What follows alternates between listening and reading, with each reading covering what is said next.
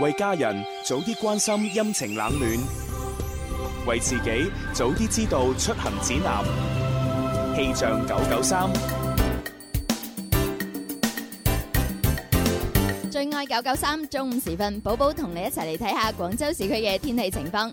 現時嘅室外氣溫係二十三攝氏度，相對濕度係百分之九十四，吹一級嘅東風。預計未來三小時，廣州市區係多雲間陰天嘅，有霧，部分地區有小雨啊。氣溫介乎於二十四到二十六攝氏度之間，吹輕微嘅東南風。另外，廣州嘅荔灣區、海珠區、天河區、越秀區、白雲區、黃埔區發布咗大霧黃色預警信號，各位揸車嘅人士要多注意濃霧嘅變化，小心駕駛啦。氣象播報完畢，跟住落嚟嘅節目係《天生快活人》。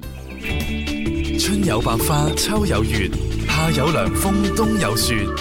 氣象九九三，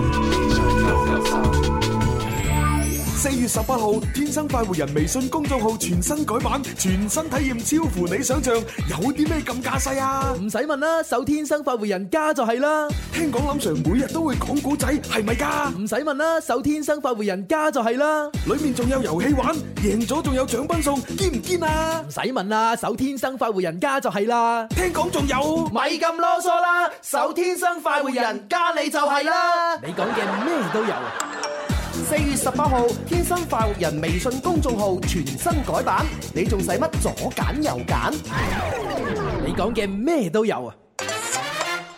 開心就好似小朋友拍拍手，開心就好似大朋友喝醉酒。喺呢一個星球有太多嘅追求，賺錢要快手，買車買樓，為咗有成就百年不休。幾時先可以放鬆唞唞？天生我就係中意播播歌，天生我就係中意説笑話。所以我天生係一個主持人，將所有聽眾變成擺渡人。春夏秋冬，每日都一樣開心。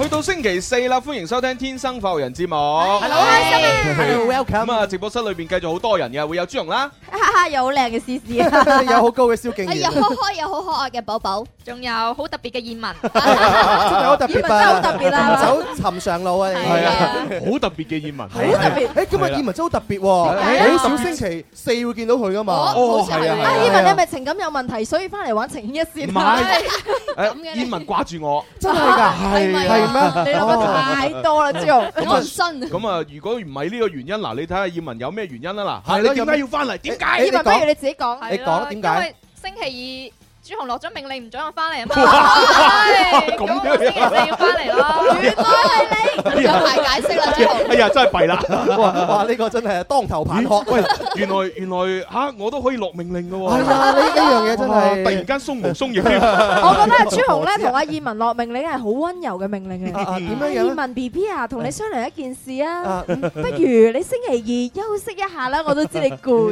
㗎 啦，一定係咁樣。我係葉文，我都攣翻英係啦啊。， 得咯喎跟住佢對我落命令咧就，阿思思啊，你都係唔好翻嚟 啦，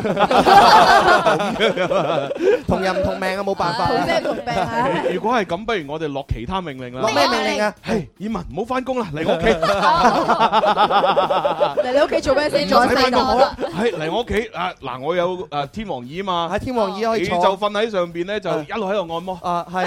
你做咩喺度揈 嘅？然之後咧悶咧睇電視同埋聽節目，喺電視又有 3D 係嘛？係有三 D 功係能，咪真又有多收音機？有啊好有享受喎每個月有冇糧出先？有。有有啊即係唔使做，仲要有糧出。通常呢啲位置就係收家用噶嘛，咪就係咯。哦，你係咪求婚啊？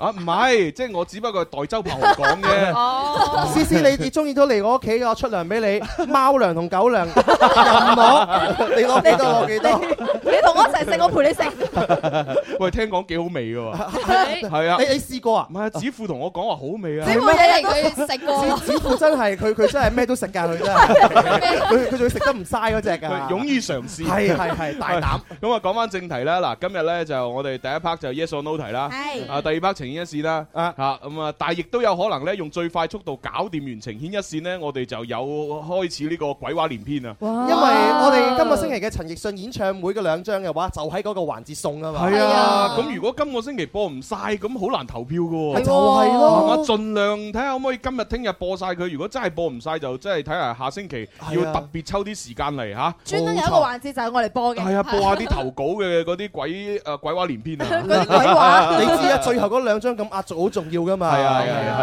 啊，因為四月廿三號咧就係陳奕迅演唱會啦，係啊咁我哋快啲決出咁啊，等啲人攞飛。哇！啊四月廿三號啊，今日都已經十幾號咯，今日十四係啦，係號啦咯啦，係啦係係啦今日係一個特別嘅日子啊，大家知唔咩日知子啊道？十四咯好好多一啲嘅誒公司咧係放啲員工假。點哦解？哦冇錯，大家都想睇高比哦最後一最場後一嘅呢個誒現役球員嘅比賽。唉講起都有啲。雖然我呢個人咧，真係從來都唔睇足球啊、籃球，但係高比咁靚仔嘅籃球員 咧，我都真係識你嘅。知唔知高比打咩球㗎？高比拜仁啊嘛，係啊，打咩球啊？高比打唔好嚟打保齡球㗎， 乜嘢打籃球㗎嘛，打係羽毛球。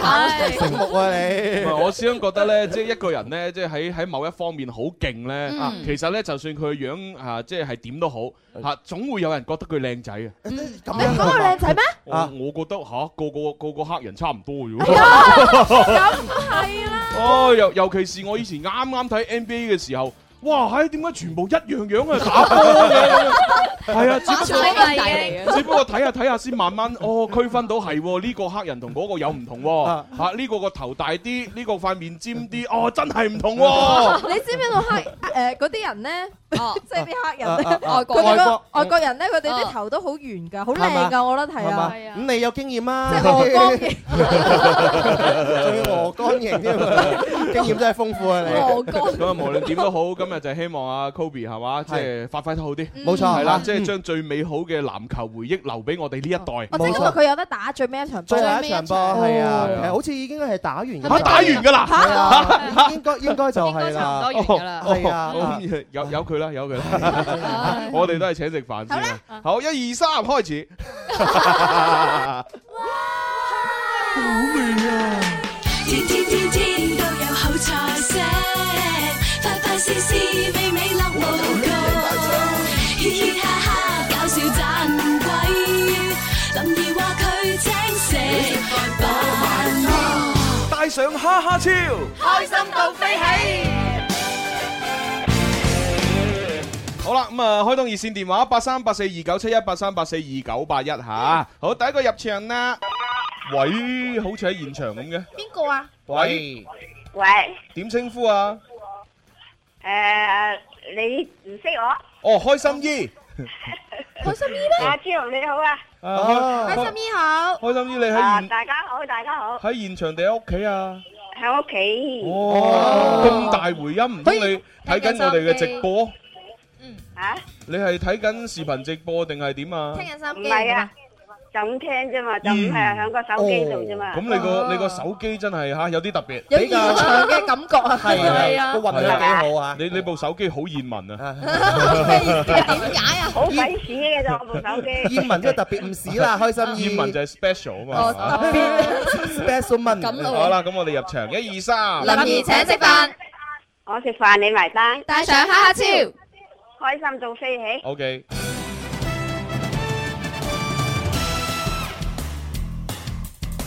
咁啊，不如係咁依問一個最簡單嘅問題啦嗯，一數撈嚇。題嗱，啊啱。先我哋提到今日係呢個 Kobe Bryant，即係呢個高 比啊，佢嘅最後一場嘅係 NBA 嘅常規賽啦，冇錯，係啦。咁我就要問一個問題啊，高比其實呢，佢係效力於洛杉磯湖人隊嘅，嗯，啊 Yes or No？咁係簡 單嘅我都識咯。喺 C C 都識嘅話就真係簡係單。喎，但係你唔好唔記得呢個係開心姨啊。 飛湖人隊啊，洛杉磯湖撈上係 人，嘛？啊好似想湖人隊係誒紫色黃色噶嘛，係係啊啊，係咪啊係啊紫色係啊係啦。咁啊，想當年呢，就阿阿奧尼爾奧呢尼哦爾、咁鯊啊，魚同就同阿高比拜仁呢一齊呢，兩個係夢幻嘅組合 咁。係 Ờ. 哇 N B A 界嘅絕代 Ờ. 係啊好似我雙同驕。阿朱紅咁都係做夢幻組合嚟你嘅。哋兩個有個朵啊，而家咩朵呢係啊，誒陣間再講，可以考考四字詞語。哦，燒屎！呃唔唔啱。 乜嘢啊？我開心啲，最後答案 Yes sir 咧， yes sir 係啱嘅。耶！道題真係小學生識系啦。啊，我唔一定喎，小學生呢啲零零後可能佢真係唔識噶啊喎，真係識 TFBoy 啊通常都係八零九零可能先識啊。哇！你睇下 Kobe Bryant 幾靚仔，咁都叫靚仔，啊阿寶寶開咗個百度嚟睇，真係弊啦廿四號球衣哇啊，幾大隻，有魅力嘅男人係特別靚仔啲係嘅，咯又有腹肌係嘛？係啊，即就係所以我越嚟越覺得曾志偉都靚仔， 啊跟住洪金寶當然都好靚仔啦。喂你中意嗰啲都係同你唔上下身係形啊跟住係啊鄭則仕真係靚仔到爆炸，係嘛肥貓啊哇，好靚仔啊！咁你覺得 Hugo 點樣樣 咧？誒，Hugo 啊，係啊。 Hugo 同阿志係唔可以分開㗎。咁樣嘅咩？梗係啦咁樣嘅原來哦 Hugo 阿志 Ờ. 係一體㗎。 O K，咁哦 Ờ. 佢哋兩個都好靚仔，係係係係 除咗佢哋有才華之外，因為佢哋有才啊嘛， 即係有錢啊！ 喂，恭喜晒開心姨啊！你肯定都係要新金禧大酒樓一百蚊㗎啦，係嘛？啊，多謝多謝。好，係咁，拜拜。你知唔知啱啱啱啱嗰個啊？啊朱紅同思思兩個人嘅話係我哋嘅黃金組合，究估竟係一個咩啊四字詞語嗯哦，係關於我哋集中喺你哋嘅胸部嘅胸部啊冇錯哦胸胸胸無大志，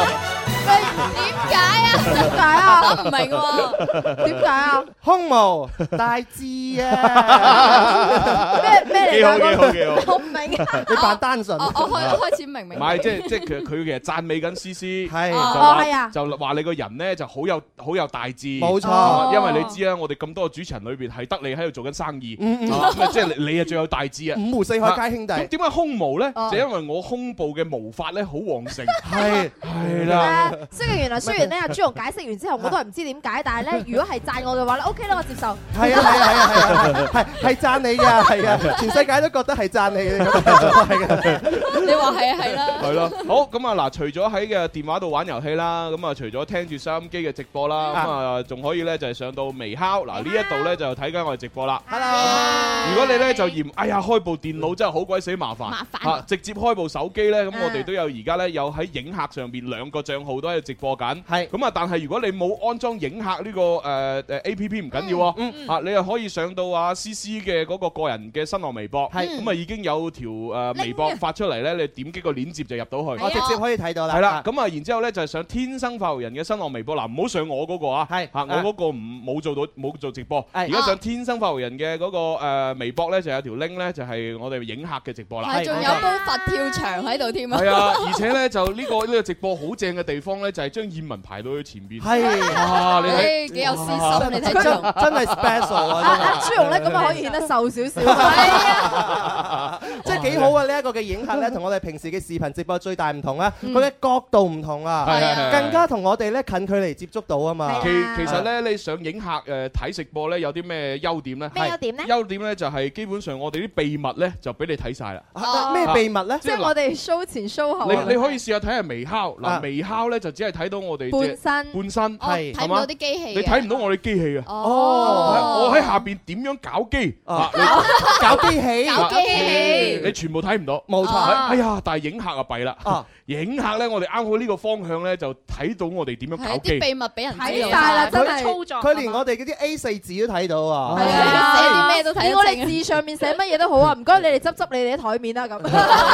咁啊，本本來我都好擔心嘅，係哦啊擔心啲咩咧？就啊係哇喺我哋呢啲嚇啊咁靚嘅設備嗯嚇俾人睇到，錯冇咁啲人咪嚇照照板煮碗買晒我哋呢啲靚設備，咁點辦咧咁咪自自己做節目咯。啊啊！誒咁，但係我諗下諗下唔怕啊喎又唔怕，點解啊唔同嘅人使用相同嘅機器有唔同嘅效果，係啊咁樣啊係啊，即係佢一定要有翻上嘅功力係先可以做到我哋嘅質量。嗱呢樣嘢又真係 你所數有幾多條鬼啊？呢度起碼都有十八條。十八條，唔係加一個條人一個人啊操十八條鬼，啊，係一部機器咋一。部機器啫喎。即係搞係啊搞十八隻鬼係。啊，軌道啦， 唉，真係俾大家睇下都幾好嘅，係啊，好奇好奇啊大家想影下睇我哋 啦。啊好，咁啊呢個時候我哋又要嚇接電話咯喎。喂，你好。喂，係你叫咩名啊？我係小敏珠，朱小紅，敏珠，哇，小敏珠啊！佢好似識你喎，朱紅。啊，你好我啊係！你好啊，大家人一家人好啊，係咪第一次打通電話玩遊戲啊？係啊，啊，真係開心啦！哦，咁好啊開心啊！既，既然係咁，我哋入場先啊！一二三，男而且食飯，誒，诶，你食飯，唔係我食飯你埋單，帶上哈哈超開心到飛起。 OK。Ừ, friend 嚟嘅。啊喂，你話小敏珠幾多歲啊嗱？小敏珠，我諗二十六、二十七歲到啦。冇咁大年紀 啦，我覺得十八歲、十九歲到啦。哇小敏珠，咁你究竟幾多歲啊？小敏珠今年貴庚啊？Ừ. 嗯，可唔可以鎖秘密啊咧？唔得，我哋好想 唔得，你話俾三字頭啊三字頭信唔信啊？哇！信信信信，一定信一定信啊啊啊！通常啲女人話自己三字頭咧，其實四廿幾噶啦，係嘛？年齡只不過數字嚟嘅，小敏珠。係咯係啊嗱我聽你把聲真係似十幾歲嘅小妹妹嘅，好後生係啊，我覺得廿零歲啦，係有嘛韻味嘅女人 Ờ, 啦。嗯係即係正正如我啫嘛，係嘛嘛？我成日話自己九零後，係嘛啊？我新浪微博 嗰個生日都係九零後嚟㗎，係嘛真係㗎係啊！但係實際上我八零後啊嘛。一睇你啲鬚根咁濃密，你知你唔係九零後啦。九零後邊有咁多鬚根嘅唔啫？係蘇根呢樣嘢見仁見智啫嘛。朱紅聽講十三歲就可以有蘇根。 好啦，小敏珠，嗱，我哋要問問題㗎咯噃， 哦，誒問個簡單啲嘅咯。哦，簡單啲噶啦，之後係世界上落差最大嘅瀑布係尼亞加拉大瀑布。哦，Yes or no？喺邊度㗎？尼亞加拉大瀑布好出名啦，嗯，係啊，喺呢個喺喺拉美嗰邊噶嘛，拉美係啊，嗯，落差最大 啊！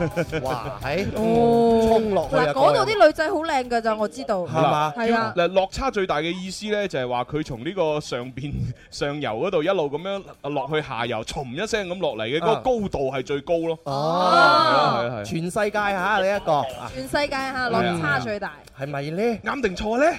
尼亞加拉大瀑布嗯，大瀑好，布，小敏珠最可後唔答可案以俾啲提示我？提示啊！嗰度啲女仔好靚啊，嗰度啲男仔都好靚嘅。喂，咁呢個算提示咩？咁真 係啊嘛！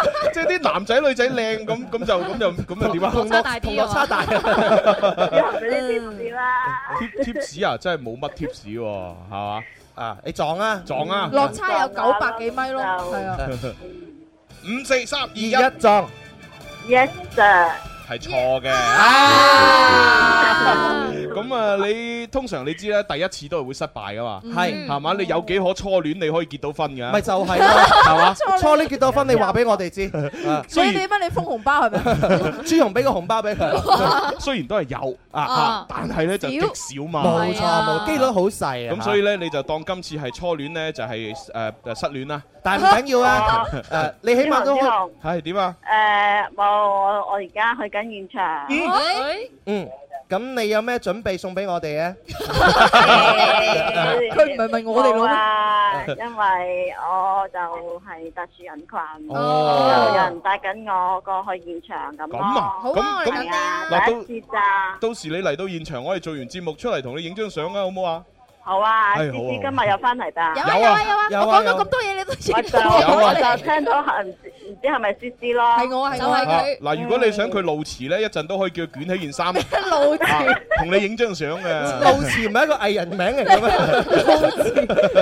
係你你你快啲過嚟啦，咁就啊係啦，係咁。咯誒，我想問一問，佢有冇好人好事分享喎。喎？誒哎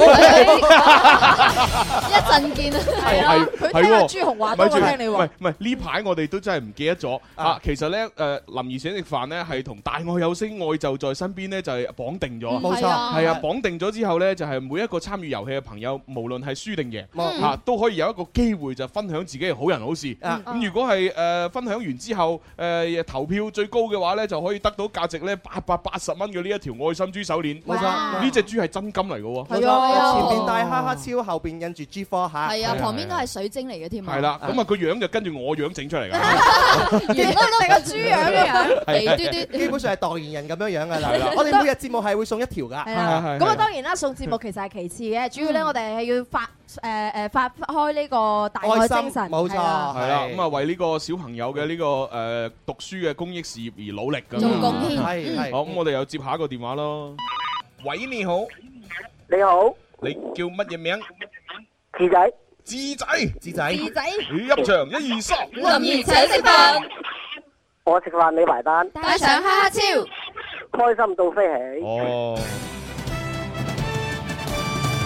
個智仔個電話又係好熱文。好特別啊，比比較特別啊。好啦，智仔嗱，回答問題啦噃。哦，意大利嘅首都係米蘭，yes or no？ 意大利咁啊都問得到？意大利嗱，呢個夠簡單啦。嗯，我咁都答唔到啊，真係。淺水啊，浸死人啦！意大利嘅首都係米蘭，米 蘭，米蘭係賣名牌出名嘅啫嘛。誒米蘭有國際米蘭同 AC 米蘭，斯啦，米蘭係咪打籃球？咪都係踢足球我㗎。哦踢足球嘅係啊，football 啊，唔係係啊。對對於啲女人嚟講咧，仲有啊，啊乜嘢啊乜嘢米蘭站啊，咪就係賣名牌咯。唔係誒米蘭站站係專收購啲名牌手袋，二手店二手係嘛賣出去啊哎仲嘛。要二手得嚟都好貴 Dạ. 啊！二手得嚟係好新啊，係咪啊梗係啦咁好似犀未利用過咁樣啊。係 à. 啊幾幸福啊啲人哇嚇究竟堅定流嘅咧？嗰啲咪知咯。袋嚇買過俾 你，嗱，算啦，你買一個，我哋三個女主播四個，輪流。四個，四個。輪流點啊？關輪你輪咩流事點啊？你終於承認你係女㗎啦。輪流點啊？輪流點？輪流用，Ờ. 用乜嘢啊？用個手袋咯。我切 切，我我仲以為我我買個手袋翻嚟俾你嗯哋，你哋三個輪流 俾俾俾你當我四用啫嘛。 志仔，咁到底咧，意大利嘅首都係咪米蘭呢？撞啊撈 Sir 啦， No sir 係啱嘅，啊唉，係啊。有乜可能係米蘭啊？係啊，使乜撞啫？意大利嘅首都梗係羅馬啦嘛。羅馬嘛。嗯羅馬鬥獸場。啊，羅馬里奧今日冇嚟現場喎。佢聽緊收音機啊，唔得閒你哎呀我喎。哋我哋今日問羅馬嘅問題，羅馬里奧唔喺度，真係唔得。掛住湊女喎。啊哎哦，哦，可能阿羅馬里奧同阿阿玲姨慶祝生日啊。玲姨今日生日唔咩？係，琴琴日係玲姨生日。Ờ, 哦，生日快樂啊，玲姨。Ờ, 哦，玲姨啊，生日快樂係啊，生日快生日快樂。咁你知啦，玲姨係有家室嘅人，係咁啊生日嘅正日就同屋企人過，係係啦，跟住咧咁啊今日咪可以同大家過哦咯。哦，你你呢個過生日嘅方法真係好熱文啊！係啊，嗱，葉文嘅生日就同周柏豪過，啊係嘛？咁啊，即係第二日就同我哋過啱啦。啊！你你將個地字翠 去咗佢，咁咪咁咪冇你咯。啊！我唔需要啊！我我同之前同葉文已經過咗㗎啦。 哇，已經過咗啦。葉文你幾時生日㗎？五月十一，喂，就快咯喎。係喎。仲有兩三個禮拜喎。誒，咁我哋可以搞個特別嘅儀式，係啊，啊，咩意思啊？嚇成人禮，就 真係衰啊。啊就係同同直播室嘅男主持約會，咁先叫成人嘛。係嘛如？果唔係點係成人葉啊？文同佢哋約會啫，帶佢哋去邊咧？帶佢哋米蘭站。你嚇好主意你生好主日，意你生日喎，梗係要嘥禮物啦，係好咯，生一日。人一個袋啦，係嘛冇錯啦，嗱，佢咪頭先話各自同男主持去，你咪各自同佢哋去約會咯，係咯各自買幾個咯。咁我哋快啲去廣告啊！轉頭見啦。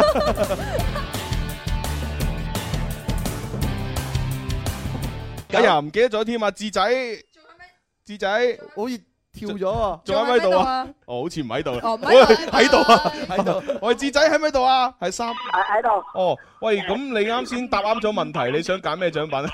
你想揀咩誒獎品？攤住哦，新金禧一百蚊餐券，今日第二張送咗俾你。喂，今日冇晒咯。送晒啦。送晒啦！恭喜晒恭喜晒啊啊！咁啊，得閒請我哋飲奶茶啦。但 係咁。但循例都想問佢有冇一個愛心事啊跡係喎講下？哦係喎有冇事？誒，有冇啊？誒好。冇啊，冇得啦。好多啲做啦，第日。係係係咁，拜拜。拜拜。热爱生活里面每點璀璨，天生愛玩，認真夠讚，天生歡笑臉，是個無敵必撐，永未結束，玩多幾晚。讓我掌任你搶在我直播室輕鬆歌唱，情拍掌與像塵，讓給我鼓舞一生的理想。將愛心贈情，讓成煙呼吸得燦爛，共你在世上有愛滿花。越靠近我，共你越抱得緊，快活人。鬼咁快活，鬼話連篇創作大賽第二季，快啲嚟參加啦！歡迎翻嚟第二 part 嘅《天生快活人》節目直播室嘅就有朱容啦。 我係思思啊，我係 蕭敬元。我係寶寶， 我係燕 文。 想唔想起雞皮呢？冇冇乜雞皮可 以起，你豬皮啊嘛，我 啊咁啊當然 啦，咁啊當然啦，即係人皮同埋豬皮咧，即係同埋牛皮咧有好大嘅分別，係啊有大分別係啊好大分別。嗱，好似咧就係牛皮咧就點極點唔着啦，牛皮燈籠係啊燈籠啊係嘛啊，咁啊人皮咧係嘛嗯就人皮面具啦，人皮面具，知人口面不知心。誒係蕭阿蕭敬元，你呢啲誒睇下你個面具先。咩咩邊有面具嘅啫？我用真面目示人噶唔嘛係，。其實成個演藝界除咗許廷鏗之外，冇人戴面具。點 解咁講啊？戴著面具去見冤獄。你唔識唱又要唱我話我話俾你聽，蕭和音和音 敬元，你唔識唱又要喺度刷存在感，係好唔啱嘅。 冇啊，有啲咁嘅事咩？啊 咁啊，佢講到豬皮咧， 豬皮係啦豬皮可以賣錢啊！哦啊買咩錢啊係啊，大家有冇食過浮萍啊？浮啊哦浮浮皮，浮浮啊皮係啦係咩嚟就㗎就炸豬皮啊嘛！哦炸豬皮嚟㗎係啊！好多好多地方咧就要，即係有啲時候將嗰啲煲啊，哦係嘛，就係花膠再加啲浮皮，哦，係啊，係啊，加埋一齊咧就食落，咦！哇，好似成煲都係花膠啊！哦哦哇加埋人喎 實際上咧就少少花膠加啲誒浮皮。哦啊除咗除咗豬皮可以食，豬都好多嘢可以食㗎。啊豬成身都係寶。係啊，豬油咧可以我嚟誒煮菜啊啦，哈跟住豬肉可以攞嚟食啦，係啊跟住豬嗰啲瘦肉可以我嚟煲湯係啦啊，啊豬骨又可以邊有人嘅瘦肉嚟煲湯？瘦肉都有瘦嘅瘦肉係滾湯嘅哦。都嗱都有煲湯通係通啦常煲湯咧就用豬豬豬骨啦，哦豬骨嚇啊又或者係即係肥瘦夾雜嗰啲豬肉咁樣嚟煲，啊係啦，瘦肉咧就應該係嚟燉滾湯。 滾湯，又或者係炒炒個菜，人口味唔一樣，豬好多用途突嚇然。間變咗美食節目添，既 然我隔離呢個人咁多寶，啊點樣啊？跟住我哋將佢稱下，啊！睇下幾多錢買佢，買哇！咗佢而家豬肉都十幾蚊一斤㗎。係啊係啊，係賣咗佢。啊！唔得，我哋嘅國寶唔賣㗎。唔好賣啦，唔賣。咁啊，我哋咧就係跟住落嚟咧，會同大家玩嘅情意一線啦，嗯同埋玩鬼話連篇啦，好啊係啦，咁啊，但係喺玩之前咧，咁啊又有好嘢教俾係嘅介紹俾大家。哦，望一望天氣預報咧，又要經歷咧好多日嘅風風雨雨，好多朋友仔已經頂唔順天氣嘅變化，被感冒病菌咧打倒咗啦。如果感冒嘅時候咧，記得要及時食藥，千祈唔好令到呢個感冒越嚟越重啊！哦經修堂清熱消炎凝膠囊，解決治感冒同埋消炎兩個問題，俾你全面嘅保護。多謝。多謝多謝各位，唔使客氣。 賣完廣告啦， 啱 先你講嘢嘅時候有三支 cam 對住你，唔知咩感覺嚟嘅。一二三，三支 cam 做採訪一樣。 冇啊，冇冇感覺。 Ờ, 身經百戰嚇。係啊 à, 係啊， 咁啊，不收如穫自如。不如就情意一線開始啦。好咧哦愛可以係永恒，亦都可以一刹那消失，愛可以偉大而包容，亦都可以自私而刻薄，愛唔一定會有結果。但只要愛過，就一定會刻骨銘心。此生太幸運能遇上你，彷彿已用盡全部的福氣。離合散聚，悲喜交集。情牽一線，幫你表達。八三八四二九七一，八三八四二九八一，我最喜歡，當然喜歡我的你。一生不放棄。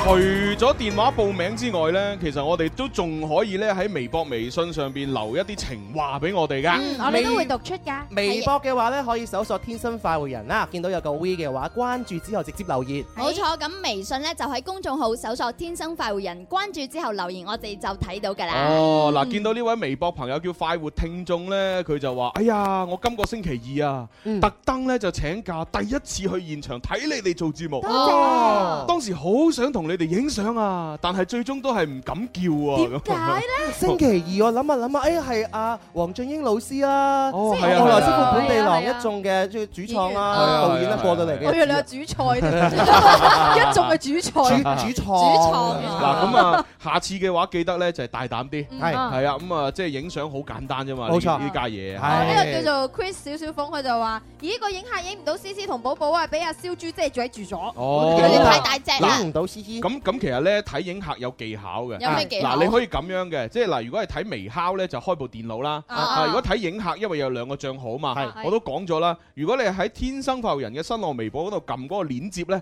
嚇就係我哋嘅誒呢個影客咧就係影住誒旁邊。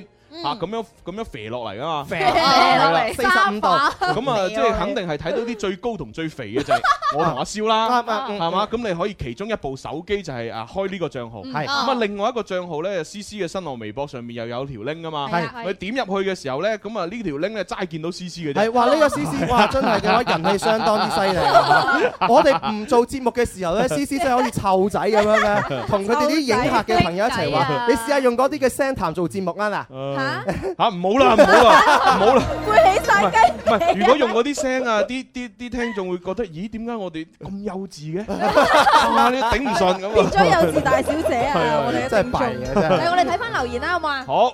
啊，呢個叫做睇下先啊。呢個 friend 咧叫做咧停不了的風情，擋不住的愛，佢就話啊啦：，誒誒心情嚟㗎噃，佢有啲路係對的，但係依然會越走越窄；嗯有啲路係錯嘅，但係咧就會令到你走向光明。嗯重點並唔在於對錯，而係在於用唔同嘅姿態走出去。哇哎我覺得當生活鞭打你嘅時候，就不斷咁樣改變自己，去適應全新嘅境遇。哇當你唔開心嘅時候，錯嘅或者不是嘅全世界，而係你看待全世界嘅眼光。哇改變自己總比改變世界容易一些。 喂，佢喺咩網站 c 雞湯 o 嚟㗎啊？我唔知道啦。睇下先唔係自己作㗎應啦。該唔係原創不過啊！咧，有好多人咧就話，當你如果改變唔到呢個世界嘅時候咧，你嘗試一下改變你身邊嘅環境。當你改變唔到身邊嘅環境嘅時候，你嘗試一下改變自己嘅心態。係咁樣咯係啊，我近期都不斷喺度改變心態。你有啲咩需要改變呢？係啊，因為遇到好多好好好慘嘅際遇，係啊啊，咁啊，然之後呢，就心裏邊諗，誒，其實而家覺得慘啫嗯，我換一個心態嚟睇，話唔定就會開心呢。啊係啊係啦，咁啊，所以就慢慢調整。好多一件事咧，唔同嘅角度去睇唔同嘅事情咧，你嘅心咧自然會開闊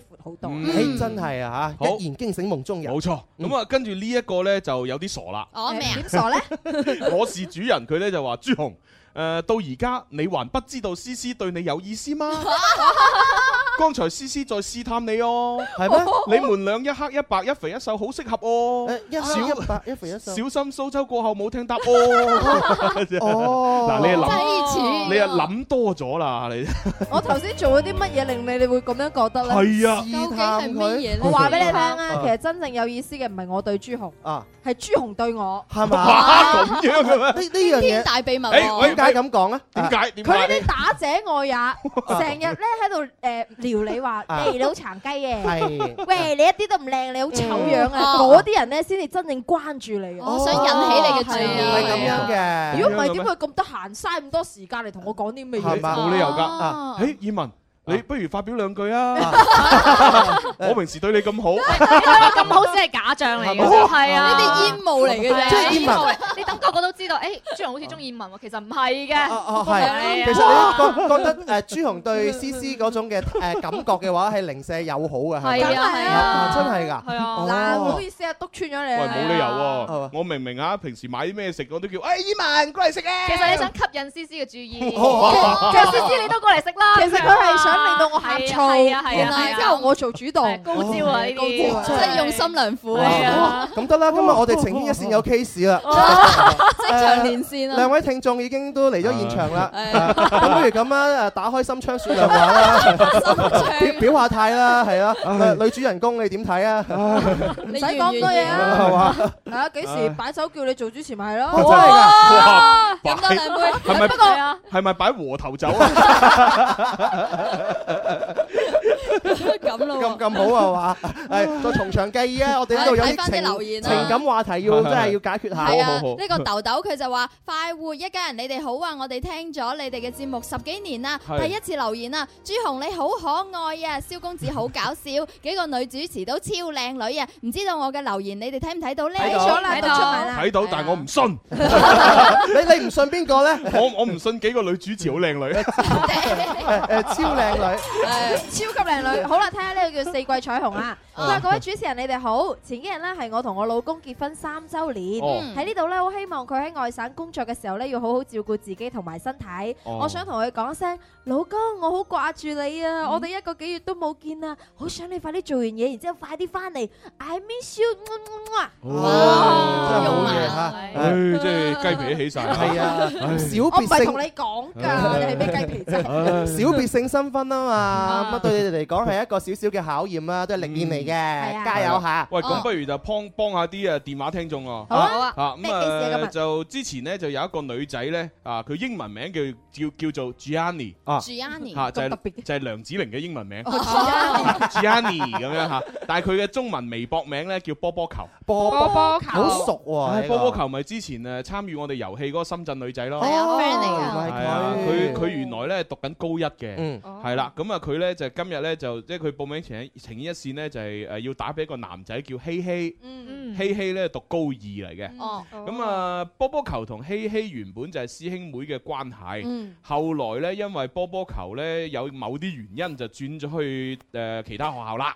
嗯咁咧就佢嘅師兄阿希希咧就喺八月份誒、呃今年八月份啦生日啦。哦，仲有四個 月。 嗯 咁啊，因為咧就係八月份咧就要準備考試啦。係。咁啊，就當阿希希咧就唔係唔係希希，係啊波波球咧就就怕會誒打攪到佢，嗯所以就同我哋講，喂，不如而家雖然係四月份，嗯不如就提早嗯啊就同佢慶祝咗生日先啦。咁哇 哦哇，都都提咗好好早啊喎，四個月喎係啊，提咗好早啊。咁呢份心意好濃烈下喎，係啦，啊啊睇嚟咁咁然之後咧，波波球佢又怕醜哦喎，係佢咧就有一個藉口，嗯咩嚇藉口佢就話：，誒各位主持哥哥姐姐嗯，嚇中午嘅時分咧嚇，我要上課，唔方便接電話啊嗯哦，嚇希望咧你哋打通啊阿希希師兄嘅電話咧，啊直接就將我發俾你嘅私信咧，就讀俾佢聽就得㗎啦。哦，原來仲有私信㗎，仲有係私啊信，跟住我就我就心諗，哇！有邊間學校喺呢個鐘數上課啊？係咯嚇呃鬼食豆腐咩？個唔私教咧係嘛？呃我膝頭哥唔食辣椒醬 咩？係嘛？肯定係講大話啦，肯定係怕醜啦。 你諗得太多啫。咁咁人哋啲學生哥、學生妹怕醜都好正常嘅。係啊，所以咧我就我就唔督爆佢啦。係嘛你已經啊你爆咗，你阿迪膝頭哥唔食辣椒醬，冇啊，唔當面督爆係咪？啊係啊，我冇冇冇當住佢面督爆嘛，我就喺節目度督爆佢啫。都係爆咗啊！都係留有少少餘地咁係嘛？ 係啊，哎呦，不過佢可能聽緊節目㗎喎，係嘛嗱，假如佢係冇講大話，係啊而家即係上緊課啦，嗯嗯即係冇聽到節目啦，啊咁即係我冇當面督爆佢啦，咁呢個都係朱紅你自己嘅一己之言啫。咁我就覺得朱啊呢個波波球佢真係上緊課啊，係嘛咁樣咩？係啊，咁佢就容易落台啊嘛。好啦，好啦，好啦，咁當佢上緊課啦。係咁呢個時候，我哋就小強出擊，就先打俾阿希希先咯。好啊好啊係啊，咁啊，為為咗咧，誒，即係證明我冇講大話，係嚇因為你知啦，而家啲人嘅防備心好強，嗯即係我驚打通阿希希嘅電話，佢可能唔信我，唔信你就係所以好彩。咁點咧？好彩咧，波波球咧之前發私信俾我嘅時候咧，就曾經發過語音微微信俾我，唔係哦語音私信，係嘛？咁咧就有佢把聲咧記錄咗喺度啊。誒，好唔好聽㗎？好唔好聽哦㗎？係啊，所以我就諗住咧打通咗希希嘅電話之後咧，就起碼我播翻阿波波球把聲嗯出嚟俾佢聽，咁佢知唔會懷疑我嘛。哦，呢白播聲呢樣嘢比較好啊，但係問題就係嗰個內容係講啲咩㗎？哦，咪咪咪同我講嘢啦。係咩？我係波波球啊！你記唔記得我啊？你有冇掛住我啊你好靚仔啊！係啊我我中鍾意意你你中意中意 你啊！我日日都聽你嘅節目㗎，你真係好有墨水啊！咦？喂，好好似打通咗電話咯快喎！誒，咁快嘅？喂，你好，係你好，誒，請問係咪希希啊？啊係，誒誒，哎感謝你呃誒接通我哋電話嚇，誒呢度係廣東廣播電視台音樂之聲《天生發為人》節目。咁啊，今日呢係因為誒有一位誒朋友叫做波波球，佢英文名叫 Gianni，佢係以前你嘅一個師妹嚟嘅，係啦，佢就打咗個電話呢俾我哋，咁然之後就話呢，希望喺節目裏邊呢就提早呢祝你生日快樂。嗯啊，你八月份生日係嘛？嗯係嘅，係啊，佢佢話佢好有心啊！佢話八月份嘅時候，因為你要準備考試，佢驚到時會打攪到你，所以就係提前四月份就吓，即係同你講呢番話。佢 想做一個全世界對你提早最早嘅人，同你祝福生日。係啊， 咦咦，睇嚟你都對佢幾有感覺 啊！ 你你你同波波球感情係咪好好㗎？波波球誒，即係 Gianni Gianni 啊 Gianni。 Gianni 啊，係啊，我同佢關係啊，嗯，就係就係師哥同埋師妹關係咯。哦就係咁簡單就係 Ờ. 啦。誒，唔係，其實夠㗎啦，係嘛？啊到到時讀誒誒升咗大學先再嚇發展嘛。努力讀書，係啊。永長存。嗱，咁其實咧，阿 Gianni 咧，佢之前喺微博咧就發咗私信俾我，嗯嗱，因為佢怕醜啊嗯，佢唔夠膽同你直接對話啊嗯，咁所以咧嗱，我就哎呀唔好意思，我就播 我就播翻咧佢喺微博度同我講嘅嘢俾你聽下嚇，嗯好，好你嘅聽下先。誒、呃朱紅哥哥，我已經我啱啱已經報名咗情牽一線啦。如無意外嘅話，應該係喺呢個星期四吧。誒、到時候可能要麻煩你一件事情，就係、我呢個朋友呢，佢係課餘時間嘅時候，就係、周末嘅時候係學傳媒呢個專業嘅。佢嘅夢想就係想考上誒、浙江嘅傳媒大學。我希望你到時候嗯打通俾佢之後得唔得？嗯，就係、鼓勵下佢啊，然後誒俾佢一啲誒、可能以後考試嘅一啲經驗啊，同佢講下誒、學傳媒呢個專業上面嘅一啲誒、呃經驗之類嘅。哦，咁樣啊？喂，但傳媒係喎嗯但係 Gianni 啊，我我係讀醫嘅喎。 但係你而家做緊嘅工作咧，就係傳媒啦嘛。傳媒嗯嗱，咁我播埋第二條俾你聽啊，哦仲有第二條係有第二條。誒、呃仲有我依幾日喉嚨唔係好舒服，身體都唔係好舒服，可能誒、呃到時候如果係喺呢個星期四嘅話，我到時候可能唔方便接聽電話，可能誒、呃就係、就係、你同我打電話俾佢，然後同佢講就得啦。誒、到時候我會提前一日發一段説話俾你，你到時候幫我轉達俾佢，唔該晒。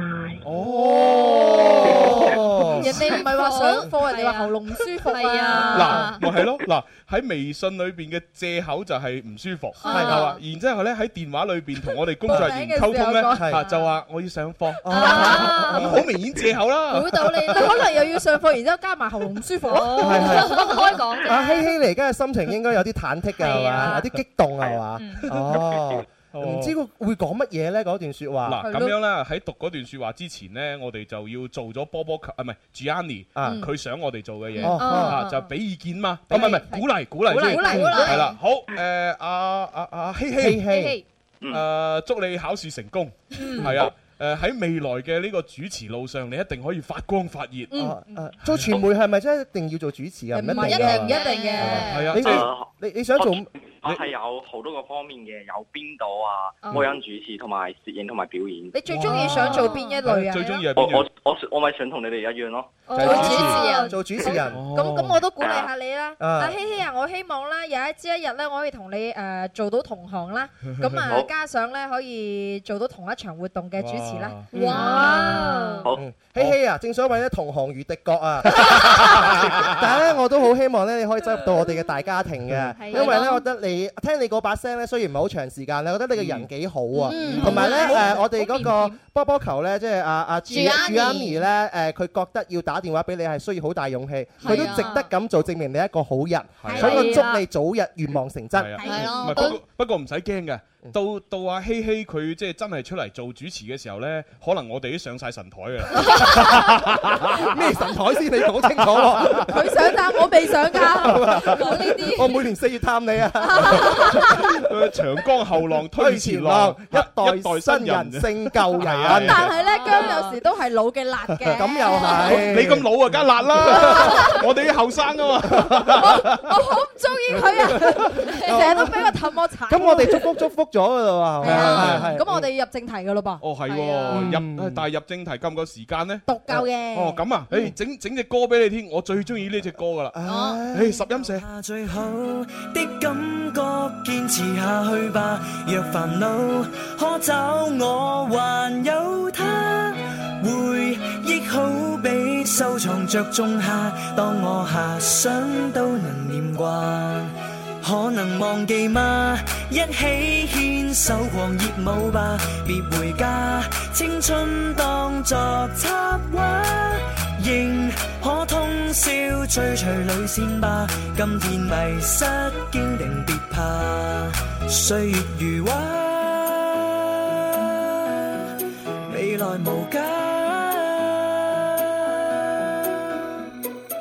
師兄，唔好太驚嚇 喎。點解要咁？哎好驚嚇啊！做做自己。係 咯 O K O K，嗱，我用翻正常嘅聲線同你講 啊。嗱，Bob 誒 Gianni 係咁講嘅，佢話：喂，師兄，唔好太過驚嚇啊！佢哋都係好人嚟㗎，希望呢個驚喜唔好太驚喜啦。我諗應該會有好多人啊，同你慶祝生日同埋送生日禮物俾你啦。我嘅呢份禮物或者都算唔上係啲乜嘢啦，但係都好希望呢，你可以中意嘅。本來呢，計劃喺八月份先做呢件事㗎，但係嗰個時候呢，你已經高三啦，我唔想打攪你啊，所以就提前到而家咯。咁點解我要用呢種方式呢？係因為你係學傳媒噶嘛，我希望你將來呢可以成為一個好出色嘅主持人啊！我想以後呢，我打開收音機呢就可以聽到你把聲啊！我相信你一定會成為一個好似呢個節目嘅主持人咁鬼正嘅人噶。嗱，你呢就就嚟十七歲啦，誒、呃恭喜你又老咗一歲，哈哈！希望你係啊，佢真係講哈哈噶， 哈哈！希望你誒喺呢個新嘅一年呢，可以健健康康、開開心心、平安快樂啦！記得每日都要笑一笑哦。啊，即使再難過、再唔開心，亦都要笑一笑哦。因為呢，誒、呃愛笑嘅人運氣都唔會差噶。誒、無論將來係點都好，咦？睇下先，全文。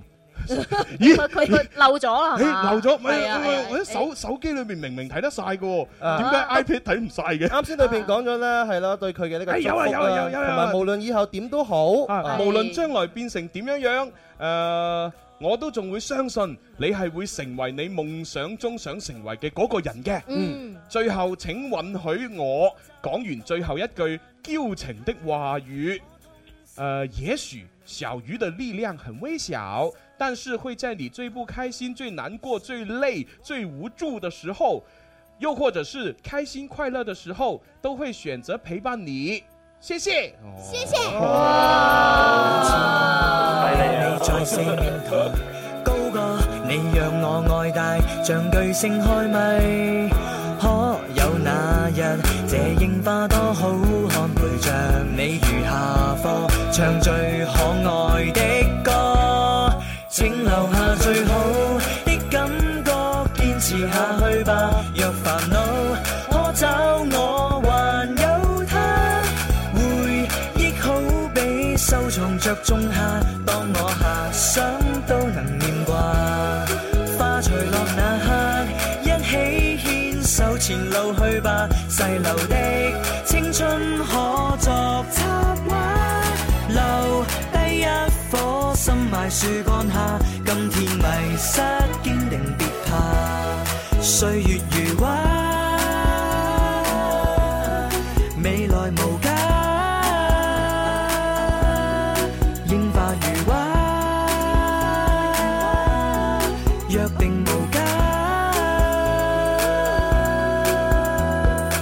唉，唔知點解呢？即係一講起呢啲學學校校園嘅嘢呢，我一定要播呢隻歌。嗯而且呢隻歌嘅話真係好應景啊，彷彿將我哋帶拉到去咧十六七歲嘅年代。每一次聽嘅時候咧，個內心咧都非常之澎湃係啊！啊，係 啊。好啦，咁啊，我哋阿師兄希希，嗯， 點啊？聽完有咩感覺啊？聽完感覺係啊，好好感動啊！哇！嗯好感動啊唉咁啊掂啦，我哋成功咗。 我明白你嗰種嘅感動，誒，我哋細個嘅時候嘅話都懷住一種廣播夢，但係咧嗯係啊我哋身邊咧好少有朋友能夠係用一個咁特別嘅形式咧係祝福佢以後廣播夢成真。係啊如果當初我哋讀書嘅時候都有咁嘅 friend，嗯誒用咁嘅方式咧誒祝我以後嘅話可以做到一名主持人咧，嗯我會記佢一世咯，哇！記又佢一輩子。尤其是如果係有個咁樣嘅女仔，係哇！啊喺我讀書嘅時候咁咁樣同哇，係啊其實咧，哦我覺得我哋每一個人咧都好需要鼓勵嘅嗯，但係我哋每一個人誒，依家呢個時候好多人往往就係缺少俾人哋嘅鼓勵。冇錯你知唔知道一句鼓勵嘅説話咧，其實係好重要，好重要。嗯係真係，如果有鼓勵嘅話呢，你可能你嘅人生咧，你喺呢個嘅夢想裏邊呢，少走好多彎路。嗯係，所以所以喺度真係祝福你。所以話咧，有好多人就話你要選擇你身邊嘅朋友，嗯盡量同一啲積極向上嘅朋友喺埋一齊。冇錯即係我哋要集住嗰啲咧，即係 集住嗰啲成日都好消極嘅嗯人一齊。唉，真係呢一個嘅誒希希啊，係呢個 friend 呢，我覺得佢絕對係一個值得深交嘅朋友嘅，嗯係正啊正啊！ 咁你有啲咩要同阿 Gianni 講㗎？我同佢講啊，我就祝佢，因為佢之前大難不死過一次噶嘛。嗯，係啊係啊係啊，然後，然後就希望佢以後要快快樂樂、開開心心咁活落去，然後嗯考一個好嘅大學，嗯然後同我同好好嘅做一世嘅朋友。哦 好好咁做一世朋友，好好啊係啊 係啊，咁都唔排除會更進一步。但係而家 係咪啊誒讀好書係啊，讀好書先啊，考好大學。 係啊，咁係咁咯喎。嗯，好嘅好好啦，拜拜，拜拜，講完拜拜。你學到頂尖，偏偏 P.E. 的考試沒法落言，消失節災的堡壘沒有拆遷，抒情不墮，卻已清經典。天天坐公車的你習慣兩肩，一心聽中島的説已要睡眠。啊，他他他高中暑假就快結束，追求的人你始終不變。請留下最好的感覺，堅持下去吧。若煩惱可找我，還有他。回憶好比收藏着種下，當我遐想都能掛。可能忘記嗎？一起牽手狂熱舞吧，別回家。青春當作插畫，仍可通宵追隨女線吧。今天迷失堅定，別怕。歲月如畫，未來無家。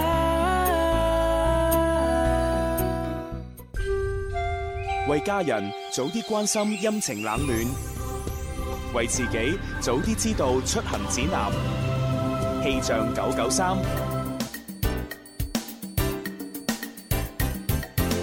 嚟到下午一點半啦，一齊嚟睇下廣州市區嘅天氣預報。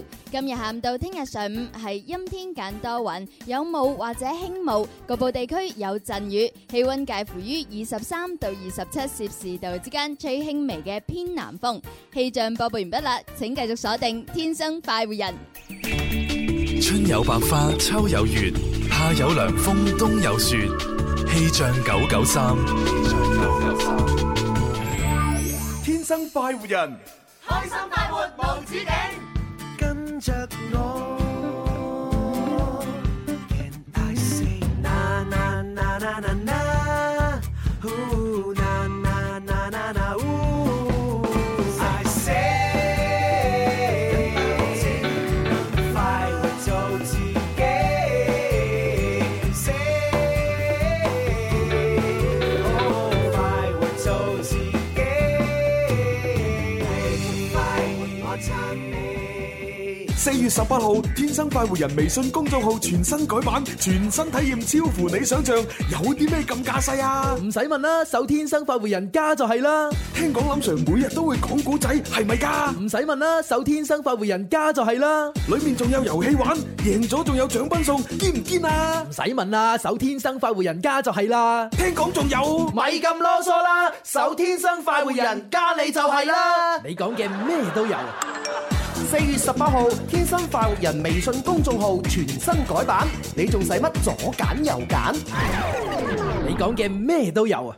好，咁啊，歡迎翻嚟咧，我哋第三 part 嘅天生化為人之王。嗯係啊係啱先咧就大家好感動啊，係啊真係感動咁啊，即係雖然咧收音機旁邊嘅朋友咧就聽到佢誒唱歌嚇十音社櫻花季嘅高潮位置嗰 度去咗廣告啊去咗廣告。咁啊，但係其實咧去完廣誒去緊廣告嘅時候，我哋喺誒歌曲播到咁上下咧，仲同阿希希師兄嗯咧就講咗一番説話，一番肺腑之言啦係啊咁啊大家都幾開心係啊相談甚歡。冇錯啊係啊哎咁啱呢，我哋直播室啱先個網斷咗，係係啦，咁所以呢，就無論係睇微烤又好啦，睇我哋影客直播嗰啲都好啦，其實都係聽唔到嗰段嘅。嗯係啊咁所以如果你要聽翻個節目完整版重温呢，就睇誒睇翻我哋嘅橙網啊、新浪微博同埋企鵝 FM。係，咁你可以聽翻我哋啱先裏邊到底講咗乜嘢內容啦係啊係啊。可能最想聽呢就係波波球，係啊到底佢嗰個師兄同佢講咗啲乜嘢係啊，咧？嗱嗱，波波球你一定要聽翻，因為師兄講咗一大段説話同你講啊，冇錯啊啊仲好似其中有一個字係話咩一世咁樣喎，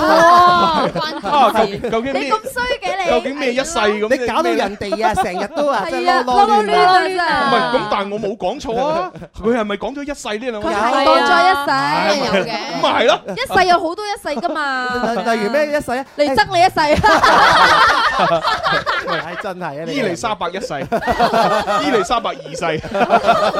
咁啊，聽翻我哋嘅節目回顧同重温啦。係啊係啊係啦，咁啊呢個時候第三 part 咧，我哋就誒做啲特別啲嘢喎。嗯乜嘢係啦，就係做啲做啲燕文嘅嘢。啊， 好特別嘅係啊 Special case 啊，special 嚇哦鬼咁快活，鬼話連篇，創創作作大大賽賽。鬼咁快活，鬼話連篇創作大賽第二季，快啲嚟參加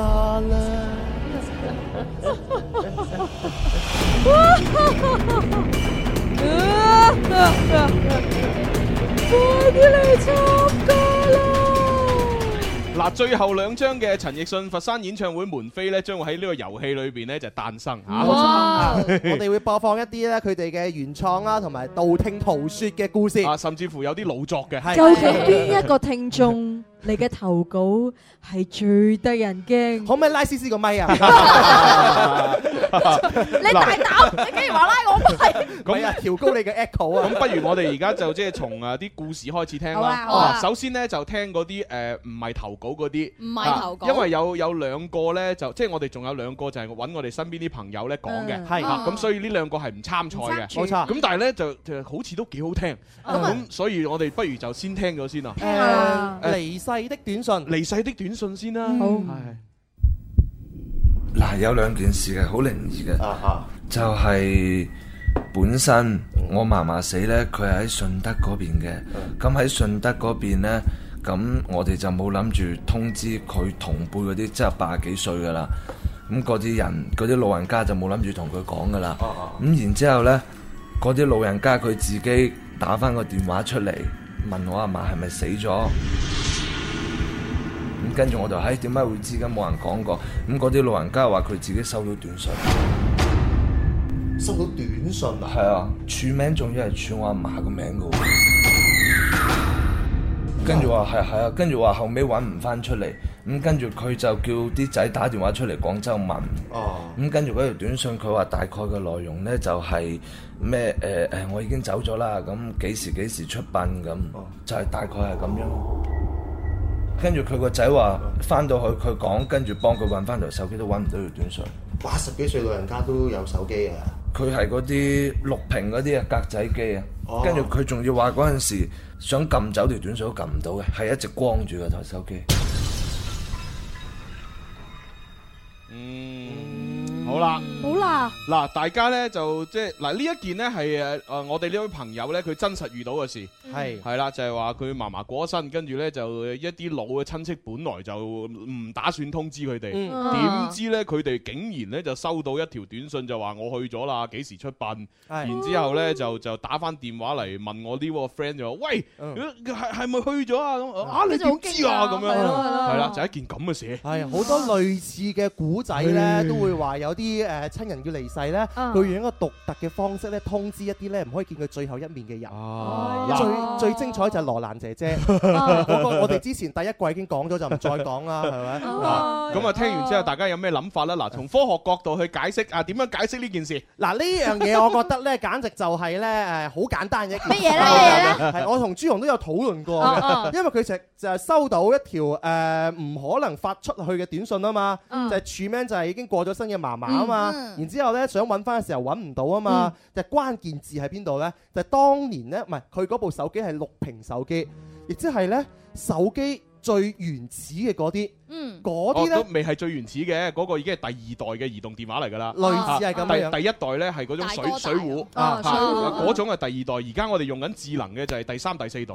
嗰陣時候 咧，誒小弟不才嚇，係都有好多啲嘅長輩啦，都有類似咁樣樣嘅手機，裏嗯係邊嗰啲短信咧，其實咧都會有類似佢咁樣樣嘅，我哋叫做故障，就係話啊我哋收到之後咧，你揾唔翻嘅，誒會會揾唔翻嘅，其實就嗯等於我哋而家所講電腦裏邊嘅 bug。不過咧，佢就用喺以前嘅手機裏邊，嗯所以其實就好容易話點解收到誒呢啲誒短信之後，後來揾唔翻。咁點解會至於另收到外啊係啦，另外一個問題就係點樣收到啦？就係咯要一定要揾朱紅去講 啦。即係你係解釋唔到係咪啊？ 解釋一部分先。 嗱，我我啊咁睇嘅，即係其實咧，你話用科學角度咧，都真係幾難解釋呢件事。但係確實係解釋到嘅。嗯啊即係點咧？嚇、即係我懷疑當時係咁嘅。其實呢，係嗰、個、呃、出殯嘅嗰個殯儀館呢，嗯就有一項誒、呃特特殊嘅服務，嗯哦就係冇話俾啲親戚朋友聽。係嗱，因為因為係咁噶嘛，誒、當時誒誒呢個朋友話佢啲親戚收到嗰條短信係話。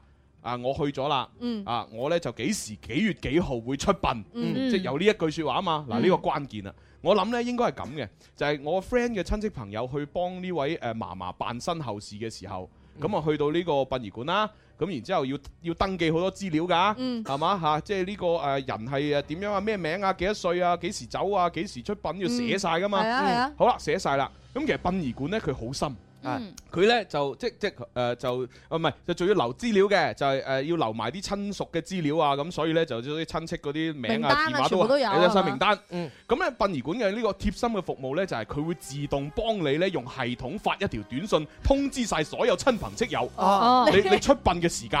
啊你係覺得殯儀館可以免費係啊，提供呢個服務，係啊所以就唔話俾你啲親戚知。係啊，啊又又或者甚至乎，因為呢個係誒呢個係我哋朋友啫，啊話唔定佢家長啊，其實係落咗定制咗呢個呢個俾錢嘅一個咁嘅發短信業業務啊務，發短信啊但係冇話俾佢聽。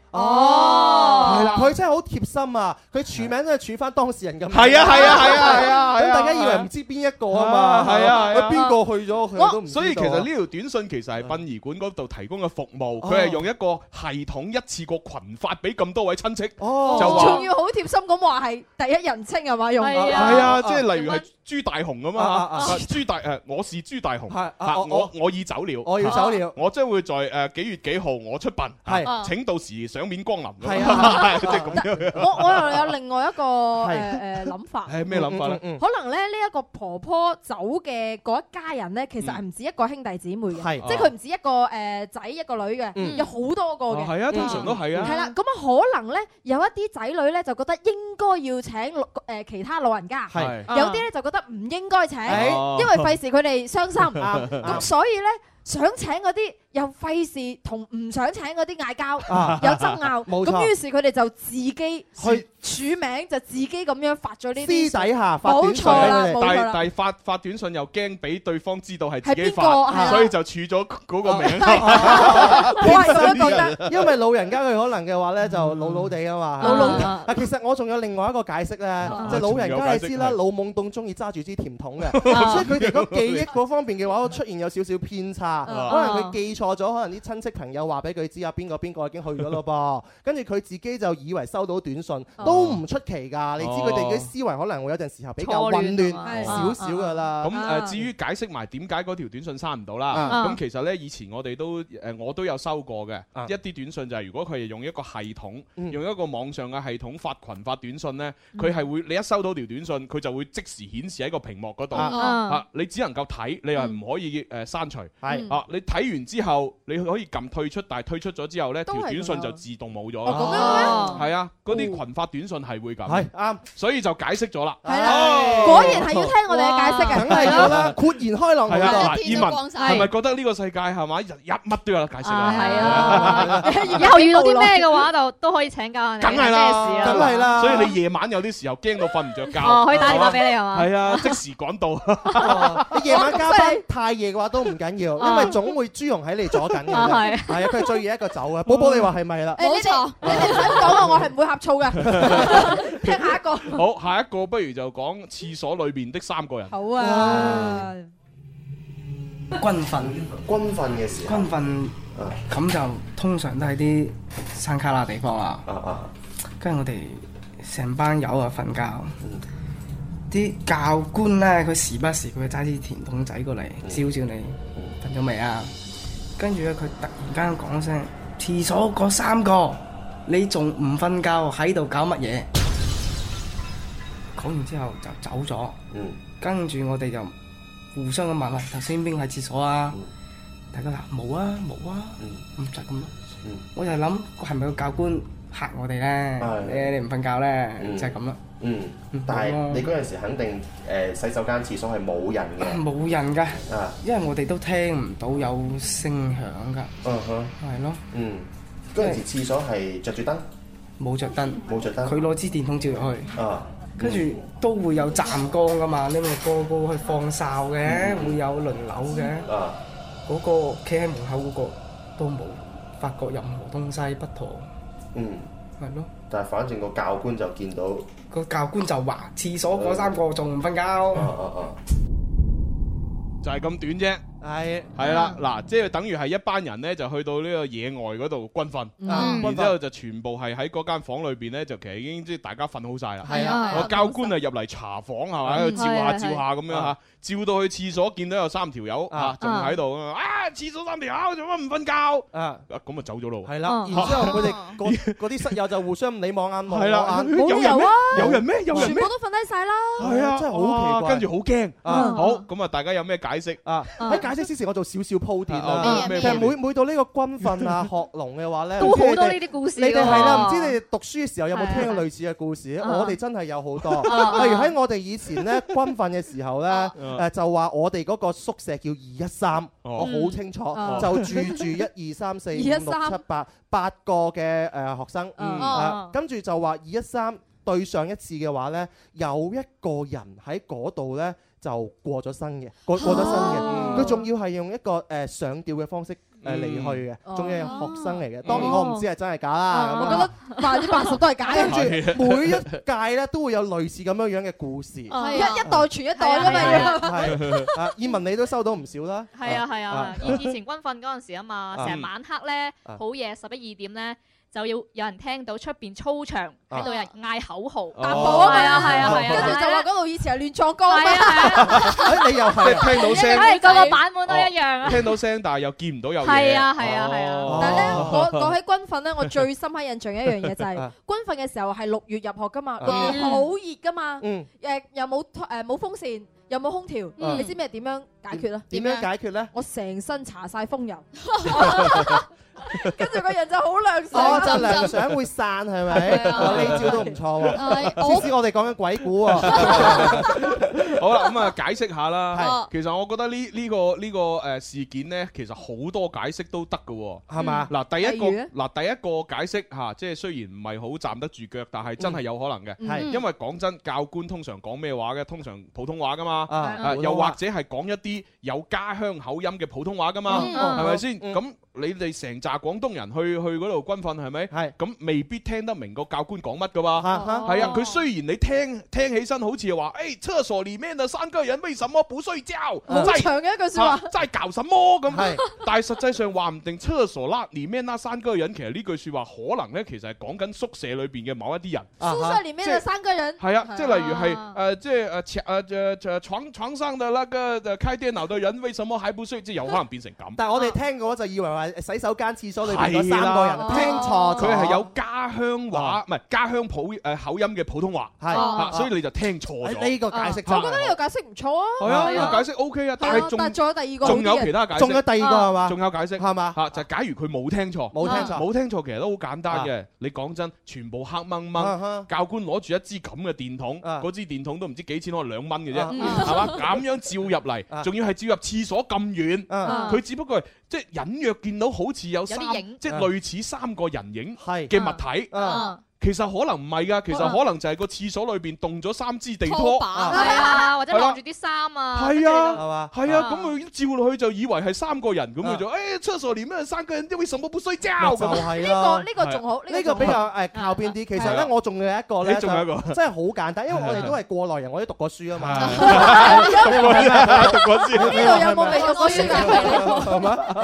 係咪？咁我就知道咧，嗰啲教官咧有陣時候嘅話咧，因為佢太多經驗啊，嗯係知道我哋啲學生哥咧驚咩用用啲咩方法去偷雞，嗯諗住唔瞓嗯覺。其實一個宿舍冇其他冇其他地方㗎啫嘛嚇，就就係係洗手間，啊你匿入通去常就匿 入去。所以其實好多時候教官咧，我哋都有類似嘅就話，嗱嗰啲啊唔好啊諗住啊誒撩出去玩啊，匿喺洗手間裏邊啊，可能佢都係循例都係咁樣樣講嗰句，可能每個宿哦舍，喂。洗手間嗰三個，係地下嗰三個， 係床下底嗰三個咁樣，係啊哦類似差唔多咁樣樣，都係就就咁講出嚟嚇嘅你嘅啫，啫係啊係啊，就拋窒你咯，係咯，都拋你嘅啫。啊咁你驚唔驚？哎啊嗱，再唔再唔係咧，個教官咧就係 in 啲嘅，好點樣咧好似我哋啲咁樣中意整蠱人嘅，係嘛？跟住就啊，四你月份喎，冇咩你搞喎。你班衰仔係嘛？啊啊，今日操練嘅時候唔聽口令啊嗱，啊好嚇下你先，啊啊跟住去到跟住見，嗯，全部都瞓晒喺床啦，嗯，得啦，喂，廁所裏邊三個快出嚟！ 嗱，正常嚟講，如果佢真係見到廁所有三個人，肯定要入去捉佢啦啊。佢都唔捉，佢講完就走啦。即係個講字，係啊得個講字，擺明就係諗住大隻用講用呢個鬼嘅呢個招數嚟嚇窒呢班學生。等我哋乖乖地快啲瞓覺。係接住佢哋係咪係啊，等佢哋唔夠膽亂走。 嗱，我哋咧嚇窒唔到啦，但係你係嚇窒啊幼稚大小姐。誒點解咧佢聽咗啲鬼故事好驚啊！今晚有啲驚到咧，唔敢去健身房嘅廁所，好靜啊！ 怕咩啫？我哋都解釋咗啦。解釋完之後，你應該多啲去健身房，係啦多廁所係啊。哇喂喂，呢呢個聽到失常喎。呢個做乜 嘢啊吓，佢話停不了的風嗰個啊，佢話喂思思我愛你 咁啊，吓唔係啊嘛佢話其實你一啲都唔殘雞啊，係嗰個誒死肥豬同埋阿蕭不舉 咧啊。繼續講落去 啊就就唔識得欣賞你 啫。啊，如果你到三十歲都嫁唔出，我就決定娶你咁。唔係唔係阿阿呢個阿阿峰啊，係 咪？思思過咗三十歲好多年咯，跟住唔係啊，西西東東值得佢去去覆啊誒呢個霆鋒啊，佢話你又唔係龍生，都唔輪到你啦。龍西已 經排緊隊，係啊係啊，你呢啲品種真係好吃香喎， 係啊係啊運運種啊，好啦，嗱，跟住落嚟咧，我哋就要播啲係即係投稿嗰啲嗯喎。投稿嘅誒，等我睇下播邊個先。嗯有一個，不如播地鐵嗰個先啦。地鐵因為哦因為有一個叫做啊呢個叫咩仔？異啊嘛，Only 啊嘛，哦，叫做 Only，哦嗯郵箱嘅投稿嚟嘅郵箱發過嚟，用文字發過嚟，嗯咁所以我哋就叫阿寶寶錄咗個音，哦啊佢就係話北京地鐵靈異事件哇！喎，寶寶你嘅聲線一定要聽哦下，寶寶你你咁兒童嘅聲音，你錄鬼故係啊，真所以係好可想能聽唔恐啊怖嘅，大家做好心理準備。哦，我聽下啦呢個係一個北京地鐵嘅靈異事件。我有一個北京嘅朋友同人哋合租，合租嘅呢個女仔每日落班都要坐地鐵一號線到福興門站轉地鐵二號線返屋企㗎。有一日晚黑，大概係十一點幾啦，呢個女仔仲未返嚟，咁我朋友就開始急啦，打電話俾佢，結果一直都係忙音。就快十二點嘅時候，呢、個女仔終於打咗電話俾佢，但係佢把聲一直喺度震啊，同我朋友講可唔可以落樓接下佢啊，因為實在嚇到隻腳喐都喐唔到啦。等到呢個女仔返到屋企唞咗一陣，大家就問佢究竟係咩事啊，佢先肯講出嚟。佢話佢六點幾就上咗地鐵啦，之後坐到福興門站，準備落嚟換乘二號線啦。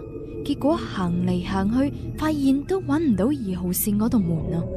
於是佢就以為係地鐵喺度維修啦，咁咪坐到去建國門，再換乘二號線咯。但係好奇怪嘅係，地鐵喺建國門站停都冇停啊，直接就開咗過去啦。喺北京嘅朋友應該都知道，地鐵過站唔停呢件事絕對唔係冇可能嘅。積水潭有段時間都係唔停噶，但係廣播裏邊會通知大家噶嘛。不過建國門站冇停嘅時候係完全冇任何通知噶，於是佢就好驚，決定下個站就落地鐵，再坐巴士返去。好彩喺呢個站都係成功落咗地鐵，行到上路面，坐上咗返屋企嘅巴士。巴士上面嘅人好少啊，而且每個人都好奇怪，個身坐到直一直。嗱，你想象一下喺巴士上面有一班人坐到好似解放軍咁，係幾咁奇怪嘅一件事啊！坐咗幾個站之後，有一個男人上咗車，車上面明明有好多空位噶，但係呢個男人就直接行到呢個女仔面前，同佢講。你做咩坐咗我個位啊？呢個女仔徹底咁嚇傻咗啊！即刻就飛奔落車啦。結果發現呢度係荒山野嶺嚟噶，連個巴士車站牌都冇啊！而且路上面一個人都冇。咁呢個女仔就喺路邊喊咗好耐。突然間有一部喺北京消失咗好耐嘅黃色麵包車開咗過嚟，司機仲話願意車佢返屋企。咁呢個女仔應該都係嚇傻咗啦，諗都冇諗就上咗車啦。好彩呢部車都冇咩事，直接將佢送到樓下就走啦。佢講完呢件事，仲問我朋友點解唔接佢電話啊？佢話佢喺福興門揾換乘地鐵嘅時候，都打咗兩次俾我朋友噶，但係一直都冇人接啊。咁我朋友就即刻攞部手機出嚟睇啦，但係上面完全冇來電顯示嘅記錄啊。唯一一次嘅記錄就係呢個女仔喺樓下打嘅嗰一次電話。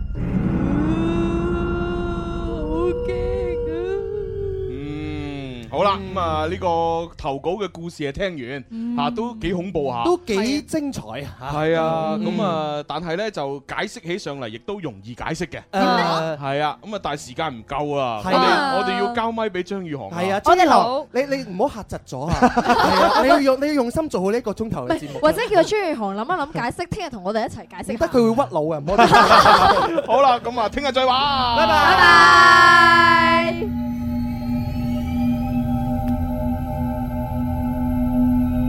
好啦，相信都去咗廣告啦。係咁，我哋啊真係鬆毛鬆嗱翼，。咁我哋講咩解都得趁呢個時間解釋下啦。解釋啊點解釋咧？點解釋咧？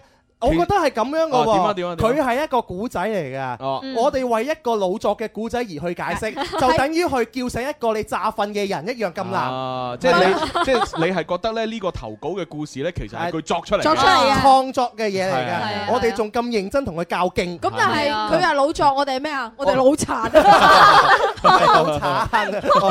我我哋都能夠用邏輯思維去解釋裏邊嘅現哦都啱象嘅。嗯嗱，阿蕭公子都呢個都係其中一個解釋，係啊有可能佢真係就係老真係作作嘅咧，咁如果佢唔係作嘅話，咁啊啊又點樣解釋咧？哦，好易解釋啊啫對。嗱，首先呢，就係話誒咩，佢搭地鐵嘛嗯，打電話佢 friend 打電話俾佢打唔通嗯嘛，咁咪就係信號唔好咯，地鐵。哦係咯係咯係啊，信號唔好我哋正常信號都我唔哋好㗎啦係啊，我哋喺廣州呢度搭地鐵有時都係噶，你就算講住電話，突然間都喂喂喂聽唔到。啱係啊啱係啊啱係啊，就係就信號就問算題有嘛時。你接通咗，你聽到佢講嘢，但係佢都聽唔到你講。係啊都係信號問題。咁點樣解釋飛站呢樣嘢咧？哦，飛站呢樣嘢咧，其實仲容易解都釋好解釋嘅。啊，係啊，就係佢就係 飛站咯。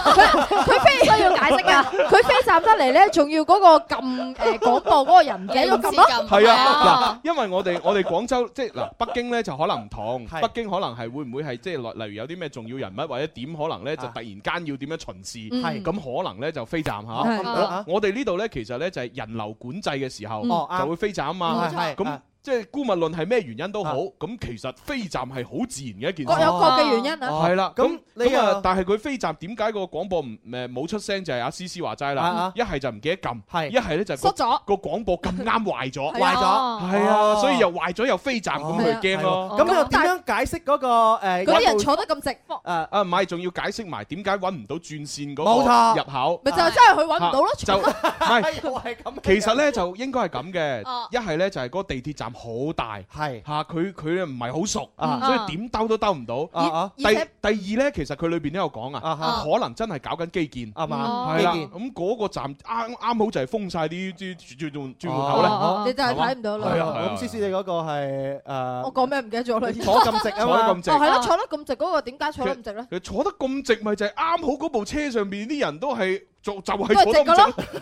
或者真係解放軍，好正常嘅啫或者佢哋成班其實可能係識嘅，但係唔俾講嘢，啊啊又或者係講唔到嘢咁樣唔嗰係，啲。同同埋話唔定佢成車人啱好就係一個劇組，係啱好拍完電視劇，哦啊咁你知拍完哇好好攰哦攰啊嘛，咁你而家全部挨到好直咁樣啊，咁挨喺度，嗌到嗌到好直係係 啊好啊，直然然之後就唔想講嘢，因為拍咗成日戲啊嘛，係嘛係啊，唔想講嘢就坐喺度，啊然之後你上嚟啦，佢哋好攰咪唔理你咯哦，。咁點樣解釋最後嗰個有個阿伯定唔知個阿生走埋嚟同佢講？咗我個位嗱，咪就係嗯啊咯，人哋本來呢部車咧就係個劇組包咗嘅，係你你就截停咗人哋上咗去，因為個司機可以唔截得停嘅咩？因為個司機唔知道邊個係演員啊啊嘛，嚇佢以為你都係其中一個參演嘅演員，哦啊咁你你截佢，佢咪俾你上車哦咯。點知上咗車，原來你都唔係嗰個劇組嘅，啊啊係嘛？即係誒人哋係外來媳婦本地郎劇組，啊係嘛？你又唔你你又唔係你啊你係上咗去72家房客嘅你 係啊。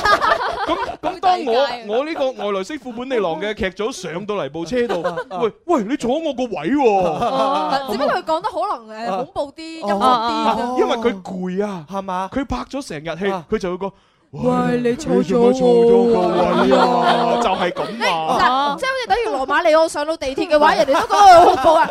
喂，你做咩坐咗我個位啊？哦我個位啊！咁最尾啦，佢出咗去啊，發現係荒山野嶺，又見咗一個咧係好好耐好耐以前嘅一個黃色係啊巴士嗱，呢個喎。好易解釋啊！其實咧，佢本來話係想搭公交車翻去，係但係其實因為佢截錯咗人哋嗰部誒啊劇組嘅劇組嘅車啊啊車，人哋劇組嘅車本來就係要開去荒山野嶺度咧繼續加班，哦開去片場嘅啊諗住要繼要繼續轉景拍攝啊！你就上咗部車度，哦咁你落車嘅地方就梗係荒山野嶺啦。哦人哋話唔定外流師傅本地郎下一組戲就要拍啊恐怖荒山野嶺係啊恐怖嘅荒山野嶺咁樣係嘛？係啊，咁你落咗去梗係驚啦，係啊。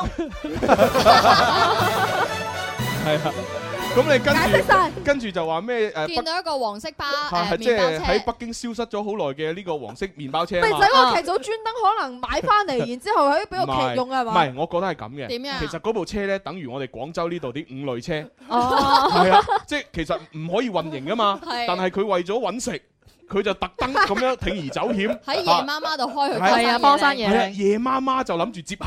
哎開咁去波西嘢，你接咩？係啊，咁咁啱開到嗰度，你又啱好上車，咁啊梗係接咗你啦。啊佢咪當你係啲朋友仔咯，係咪？係啊，所以所以嗱，如果佢佢唔係一部正常嘅車嘅話咧，佢冇可能接到你去樓下噶嘛，係咯一定去再去其他荒山野嶺噶嘛， 係嚇佢接得你翻樓下，證明佢係嗰好似我哋廣州啲五類車咁，哦嚇佢就係揾食啫嘛。唉，真係寶寶，你聽完之後感覺點樣樣啊？豁然開朗啊，一天都光 晒。嗱，至於解釋埋最後啦啊，最後就係話檢查翻個電話記錄啊啊，就點解淨冇就淨係得誒啱啱喺樓下打俾佢嘅嗰條記錄，嗯但係喺地鐵打嗰條記錄就冇啊嘛。哦，呢個簡單啦。好正常啫，因為嗰個冇信號，你都打唔通入去，係咯咁梗係冇記錄啦，就係咁簡單啦。哦唉，真係搞到咁恐怖我我啊。落開文你已經聽完呢個解釋之後好。舒服啊！聽完之後，完全用科學嘅角度嚟解釋晒所有嘅疑 團。完全你根本上係冇問題嘅一個人生。係冇錯人生 但充滿希望另外一個問題就嚟啦，各位哦點啊，你真係要同朱紅拍拖，你要諗 過度。任關何咩事啊任何佢自己咩嘢，你發現有咩蛛絲馬跡啊咧，佢完全可以兜得到啊 佢！可以解釋得到，而且係天衣無縫。係啊，仲要好完美添係啊啊！係啊所以葉問你要小心啲。生 所以日唔係思思咩？唔係，所以點解我咁耐都 唔接受佢就係因為呢哦個原來係哦咁嘅。哦朱紅你要改一改 啊，為咗以後嘅幸福着 想。你 你咁講得有時候啊，真係啊！我驚你，我驚你娶唔到啊！真係。唉，咁我有我狡辯啊啫，都要個女人信先得㗎，係啊咪先？唉，算啦算啦，講得咁開心，唔記得咗廣場舞添。唉，係喎，係咁由佢啦， 就係啊！呢位朋友嚇叫地鐵驚魂啦，都相當唔錯啊。係啊，係咁啊，就拜拜啦嗬。好啦，好啦，拜拜啦，聽日再玩啦哦。現場觀眾如果未攞到我哋呢一本《天生發育人》二零一六年台歷嘅話咧，喺呢個位置集中嚇，每人送一本。好啦，拜拜，拜拜。